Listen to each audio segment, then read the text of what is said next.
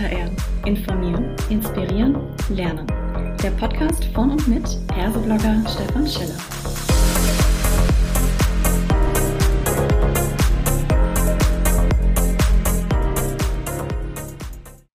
Hallo und herzlich willkommen zu einer weiteren Ausgabe von Klartext HR. Heute habe ich mir Herrn Georg Pepping von T-Systems mit ans Mikrofon geholt und wir sprechen über das extrem spannende Zukunftsthema, das Metaverse als neue Schnittstelle zwischen Büro und Homeoffice. Hallo Herr Pepping, schön, dass Sie da sind. Wollen Sie sich vielleicht kurz selbst vorstellen, bitte? Ja, hallo zusammen, Georg Pepping, bin verantwortlich in der Geschäftsführung der T-Systems International für das Thema Personal oder wie es bei uns heißt, Human Resources oder verkürzt People. Äh, mache das seit äh, fast zwölf Jahren. Und wer die T-Systems International noch nicht kennt, äh, wir sind Bestandteil der Deutschen Telekom-Gruppe. Und äh, als äh, Managed Service Provider ähm, erbringen wir IT-Dienstleistungen für große Kunden. Ähm, wir sind vertreten in 20 Ländern mit 20, 28.000 Mitarbeitern und verstehen uns als jemand, der äh, Kunden hilft, in die Digitalisierung zu kommen und das für Schlüsselindustrien wie Automotive, für Public äh, Health und Public Transport. Wunderbar. Das heißt, Sie sind im Prinzip da voll in der IT-Branche als Experte mit dabei. Jetzt wollen wir natürlich trotzdem heute über das Metaverse sprechen und damit alle Hörerinnen und Hörer den gleichen Informationsstand haben, würde ich Sie bitten, was genau verstehen Sie auch bei T-Systems unter diesem Metaverse? Ja, das Metaverse ist ja ein spannender Begriff, der sich erst ausprägt und äh, sicherlich sehr stark geprägt durch Facebook, ähm, größte Social-Media-Plattform, die sich ja auch in Meta umbenannt hat und ähm, gibt ja heute eins der Probleme noch keine offizielle allgemeingültige Begriffsdefinition. Ich habe heute extra nochmal im Duden Webers oder im Oxford Dictionary nachgeguckt. Äh, selbst da finden Sie, finden Sie heute noch nichts. Was das heißt, ein Begriff, der mhm. im Werden ist und sicherlich auch so, wenn Sie mit technologischen Experten sprechen, unterschiedliches Verständnis. Äh, ich habe eine einfache Definition gefunden. Naja, es ist das, was heute das äh, Web und was auch wir im Mobile Web alles schon können, nur einfach viel, viel besser. Ähm, ah. Wenn man aber draufschaut, im, im Kern, wenn man den Begriff auseinander nimmt, was verstehen wir darunter? Meta ähm, drückt aus, es ist eine Kombination und Zusammenführung äh, und Einbettung unterschiedlichster Technologien. Also Artificial Intelligence, Sie finden das Thema Cloud wichtig als Bestandteil, das Internet of Things, Sensorik sicherlich äh, äh ein großer Bestandteil, VR und AR, ähm, also Virtual Reality und Augmented Reality Technologien. Und natürlich 5G, die ganz neue Anwendungen ermöglichen. Und Meta spannt darüber halt einen Rahmen, integriert diese unterschiedlichen Technologien, um eine neue Experience oder Erfahrung zu schaffen. Und das Thema Verse drückt halt aus, ähm, Sie, wir alle kennen unser Universe ähm, und sehr mhm. stark verstanden als ein physisches Universe und das verstanden als ein virtuelles neues Universe, in das ich jederzeit halt eintauchen kann und damit quasi ein, ein neues äh, virtuelles Verse schaffe. Ja.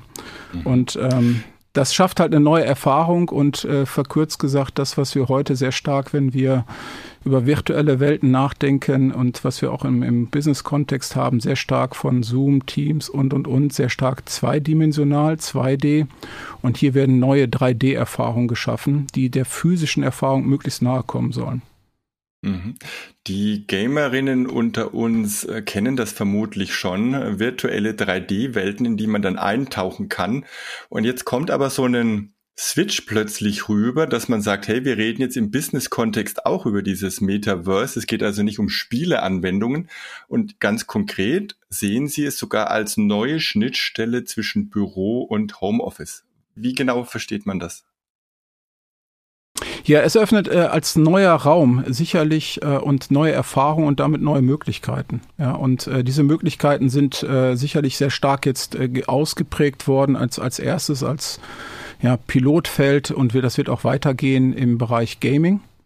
Aber mhm. natürlich wird das in dem Bereich Consuming, das wird in dem, also Consumer, das wird in dem Bereich Business-Kontext äh, ähm, jetzt mehr und mehr ja, einwirken. Ja, und man sieht das ja mhm. auch an den äh, Investitionen, die überall getätigt werden, welche Chancen darin äh, liegen. Und darin liegen natürlich auch Chancen und verkürzt gesagt, Ähm, natürlich, äh, das Thema Remote-Arbeiten wird bleiben. Das heißt, oder wir mhm. nennen das Hybrid is here to stay äh, bei uns in der Firma. Das hybride Arbeiten ist eine neue Realität, die ist da, die wird bleiben.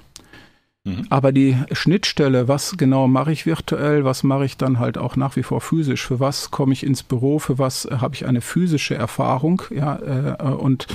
wo nutze ich dann halt auch eine virtuelle und schaffe neue virtuelle Erfahrungen, ähm, da wird das Metaverse einfach schlichtweg neue Möglichkeiten offerieren.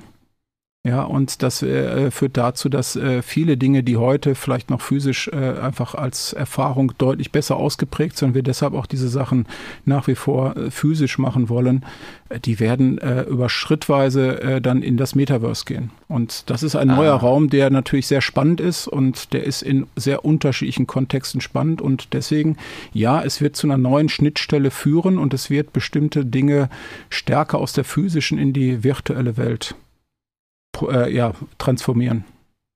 Um das jetzt vielleicht mal ein bisschen greifbarer zu machen, ich stelle mir das jetzt aufgrund Ihrer Beschreibung so vor, dass äh, wenn ich heute im Homeoffice bin, ich eben nur diese zweidimensionale Erfahrung habe, dass ich da Menschen in äh, kleinen Ordnungsquadraten äh, angeordnet sehe. Und auf der anderen Seite, wenn ich so eine zwischenmenschliche dreidimensionale Erfahrung haben will, dann muss ich ins Büro gehen. Und das Metaverse wäre jetzt quasi genau äh, der Zwischenschritt, dass ich sage, ich logge mich da ein und sitze dann an einem virtuellen Gesprächstisch und habe dieses Miteinander, dieses Social-Gefühl, obwohl ich in meinem Homeoffice weiterhin sitze. Kann man sich das so vorstellen? Das ist eine gute Beschreibung davon und ganz praktisch, äh, wir kennen das vielleicht aus, wenn wir ähm, so WebEx oder Teams oder Zoom-Meetings machen, sogenannte Breakout-Rooms, wenn man mal nicht im großen Kreis, sondern in kleinen Gruppen sprechen möchte oder auch einfach mal das persönliche Gespräch suchen möchte. Auch da gibt es dann die sogenannten Breakout-Sessions, da muss man in einen neuen virtuellen Raum gehen, nicht ganz einfach. Ähm, Sie, Sie können natürlich mit solchen Anwendungen äh, 3D-dimensional dies, was man aus der Firma oder im, aus dem Bürogebäude kennt, komm, lass uns mal vorne einen Kaffee trinken gehen, um die Ecke gehen, das können Sie dort virtuell so realisieren und äh, das heißt, Sie kommen einer, einer physischen Erfahrung damit näher und je besser natürlich Technologie wird, desto lebensechter wird das. Ja, und äh, das mhm. ist das, was äh, man sich vorstellen kann als ein, ein ganz praktisches Beispiel, ähm, was damit möglich wird und was natürlich, wie ich gesagt habe, neue Möglichkeiten auslotet. Ja, aber ich bin ja dann trotzdem letztendlich äh, etwas limitiert auf diesen digital vorgedachten Meetingraum, nenne ich es jetzt mal. Ne? Also wenn ich ins Office heute gehe, dann kann ich in die Kantine gehen, dann kann ich Menschen auch äh, physisch treffen. In diesem Metaverse habe ich natürlich wieder vom System vorgedachte Räume. Oder, das ist jetzt die Frage eigentlich, ist das Metaverse, so wie ich es verstanden habe, sogar konzipiert, dass man sagt, ja, es ist eigentlich größer als nur ein Meetingraum in dem Moment, sondern das Metaverse wird eine parallele Welt oder sollte eine parallele Welt werden. Wie ich gesagt habe, die Idee dahinter ist, äh, ein quasi neues virtuelles Universum zu schaffen. Und natürlich mhm. am Anfang fängt es klein an mit künstlich gestalteten, nennt es jetzt mal äh, Beispiel Meetingräume äh, oder, oder jetzt, Sie kennen das aus, aus einem Spielbereich heraus, dass man bestimmte äh, jetzt nachgebildete Re Realitäten, Welten schafft.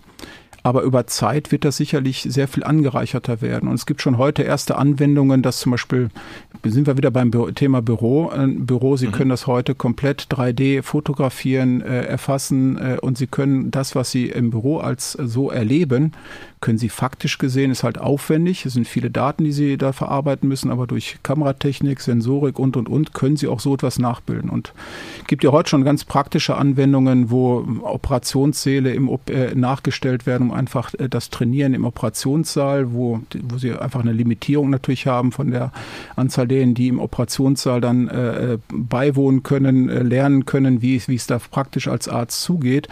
Oder Beispiel, mhm. wenn Sie sich anschauen, äh, wenn heute äh, Fabriken oder äh, hochwertige technische Maschinen gebaut werden, auch dort finden Trainings äh, statt, heute schon in virtuell nachgebauten Räumen, die Sie können Sie faktisch gar nicht mehr von äh, physischen unterscheiden. Ist eine Aufwendung, mhm. Frage von Aufwendung von Technologie natürlich, aber da ist eine enorme Entwicklung. Und das meinte ich mit dem, äh, schrittweise werden sich da ganz neue Möglichkeiten eröffnen. Heute fühlt sich das sehr künst, noch künstlich an nach vorne gesehen wird das über Zeit und wir sehen, das Gaming ist ein gutes Beispiel. Ähm, das wird einfach schlichtweg viel, viel stärker an die physische Realität rankommen. Mhm. Da kommt so ein bisschen in mir auch natürlich jetzt so der Personalmensch durch, der sagt, na ja, ähm, auch virtuell, wir sind ja trotzdem nicht in, wir, wir entkoppeln uns ja so etwas von der echten Welt an der Stelle.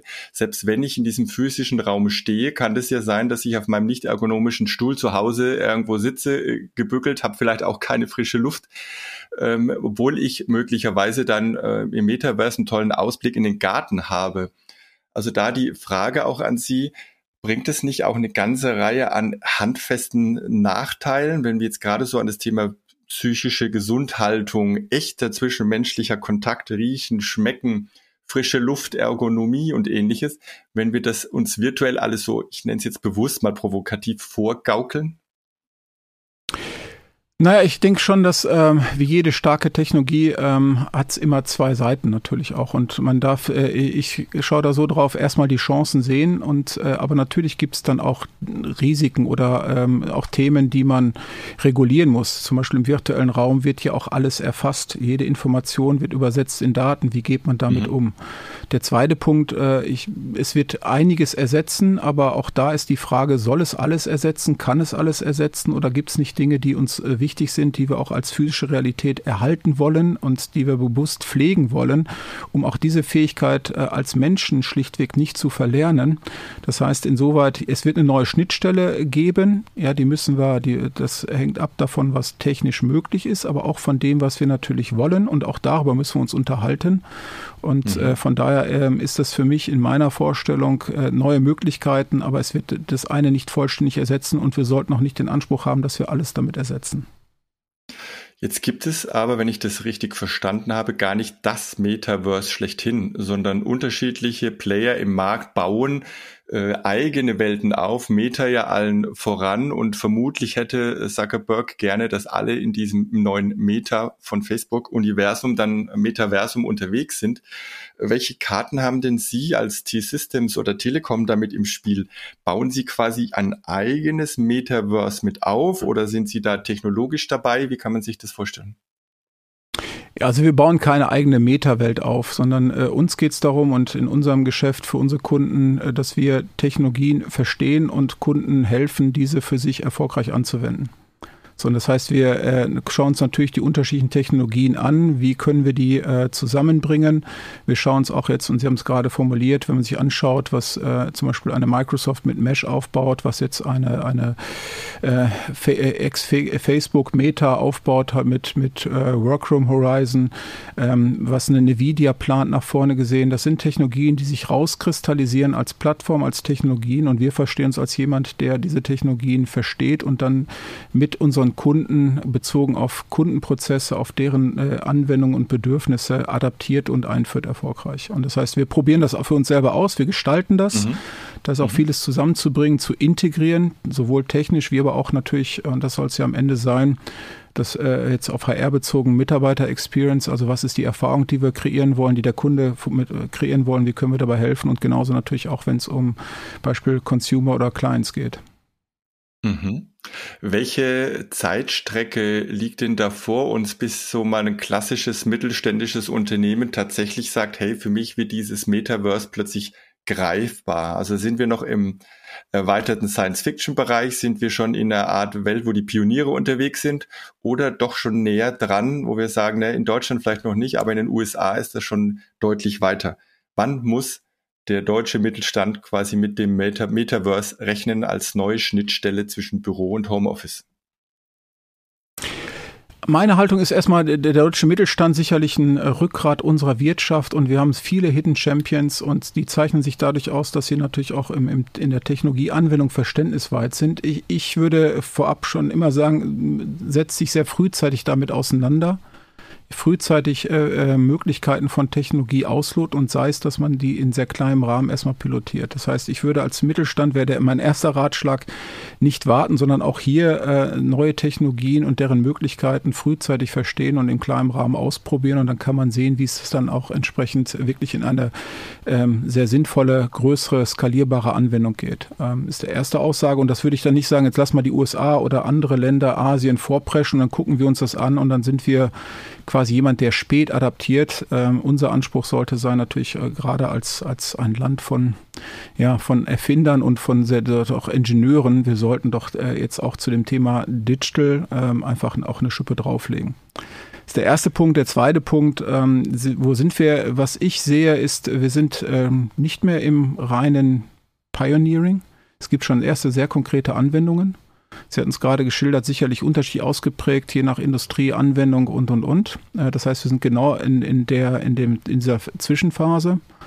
Mhm. Und von der Zeitachse sicherlich schwierig. Ich fand äh, bei der Digitalisierung ein gutes Paradox. Äh, wir, wir neigen dazu, dass wir die Geschwindigkeit, wie schnell technische Neuerungen gutes Beispiel autonomes Fahren oder andere Dinge, ähm, ob die wirklich so schnell kommen, wie wir das alle prognostizieren, das äh, überschätzen wir meistens, aber wir unterschätzen dann am Ende die Wirkung. Mhm. Ja, und äh, von daher, äh, Gartner hat gesagt, äh, sie prognostizieren, Gartner als äh, Analyse- und Analytik-Beratungsunternehmen ähm, im äh, technischen Bereich, 2026 würden 25 Prozent der Mitarbeiter mindestens eine Stunde im Metaverse verbringen, also ein Viertel mhm. aller Mitarbeitenden. Ähm, da weiß ich nicht, ob 2026 wirklich schon als Zeitachse realistisch ist, aber am Ende des Tages, dass wir vieles im Metaverse sehen werden und das auch noch äh, mit einer 2 vorne dran, also im Zeitraum mhm. bis 2030, da bin ich fest von überzeugt. Na, das sind ja ganz wunderbare Worte hier zum Abschluss unseres Podcasts. Ich denke, die machen auch Lust, so ein bisschen weiter zu schmögern, sich zu vertiefen ähm, und vor allem auch mal zu schauen, was sind denn Use Cases im HR, die mit dem Metaverse zusammenhängen. Und da freue ich mich sehr, dass Sie ja auch noch einen Artikel zu diesem Thema bei uns auf dem Portal veröffentlichen werden. Jetzt sage ich erstmal herzlichen Dank, dass Sie da waren. Es hat mir viel Spaß gemacht und ich habe natürlich auch selbst wieder einiges gelernt. Ja, vielen Dank und ähm, ja, freue mich auf die nächste Session.